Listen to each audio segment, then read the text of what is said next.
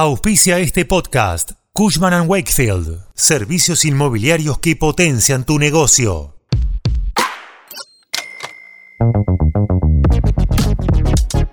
El gobierno nacional atraviesa una semana clave que puede determinar la rapidez o no con la que se trate la ley ómnibus. El bloque de la libertad avanza busca acelerar el proyecto y que se trate lo antes posible, sobre todo antes del paro general de la CGT. Mientras tanto, desde el PRO y la UCR ponen condiciones para aprobar el proyecto.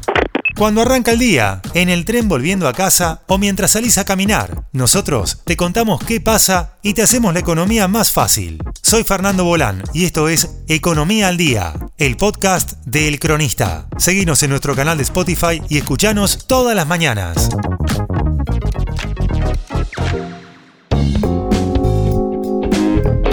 Se viene el debate de la ley ómnibus. A altas fuentes le comentaron al cronista que tienen la intención de lograr dictamen esta semana. La idea es sesionar entre el próximo sábado y lunes. Esta versión de la estrategia oficial fue ratificada desde diversos sectores del bloque libertario, quienes se proponen acelerar el trámite en el plenario y evitar que la fecha de la sesión sea posterior al paro de la CGT del 24 de enero. Pero antes el oficialismo deberá acelerar el tratamiento en las reuniones que tienen las comisiones que están tratando el proyecto y que son además las que definen si se puede someter a votación en la Cámara de Diputados. La mayoría de los legisladores libertarios aceptan la posibilidad de que se puedan hacer cambios en algunos segmentos del megaproyecto. Patricia Bullrich retirará la prohibición de reuniones de tres o más personas. También se revisarán los artículos de reforma de la actividad pesquera y biocombustible y van a modificar el pedido de facultades delegadas al presidente de dos a un año, algo que todavía es objeto de debate.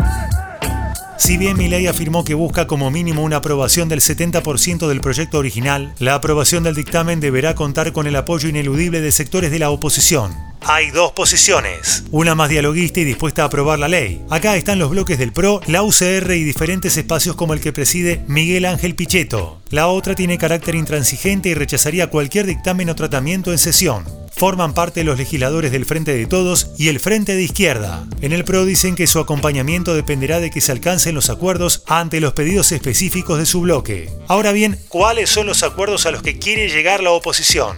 El PRO quiere negociar la reforma política y electoral, sobre todo la que contiene la incorporación de la circunscripción uninominal para la elección de diputados nacionales. La derogación de la fórmula jubilatoria mantiene cierta adhesión, pero el PRO no está de acuerdo con facultarle los aumentos previsionales al presidente. El bloque de la UCR ya comunicó que rechazan la delegación de poderes del legislativo al ejecutivo, la reforma electoral, la suspensión de la fórmula jubilatoria, el aumento de las retenciones a la soja y la privatización, al menos de la mayoría, de las empresas públicas. Mientras los gobernadores de Juntos por el Cambio marcaron que se oponen a las normativas que afectan a las economías provinciales, por ejemplo la desregulación de la actividad pesquera y la de biocombustibles. El escenario aún es incierto. Veremos qué termina pasando.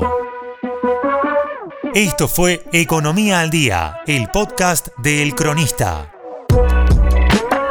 Seguinos en nuestro canal de Spotify y escuchanos todas las mañanas. Y si te gustó el podcast, podés recomendarlo. Coordinación Periodística, Candelaria Domínguez. Producción, SBP Consultora. Hasta la próxima.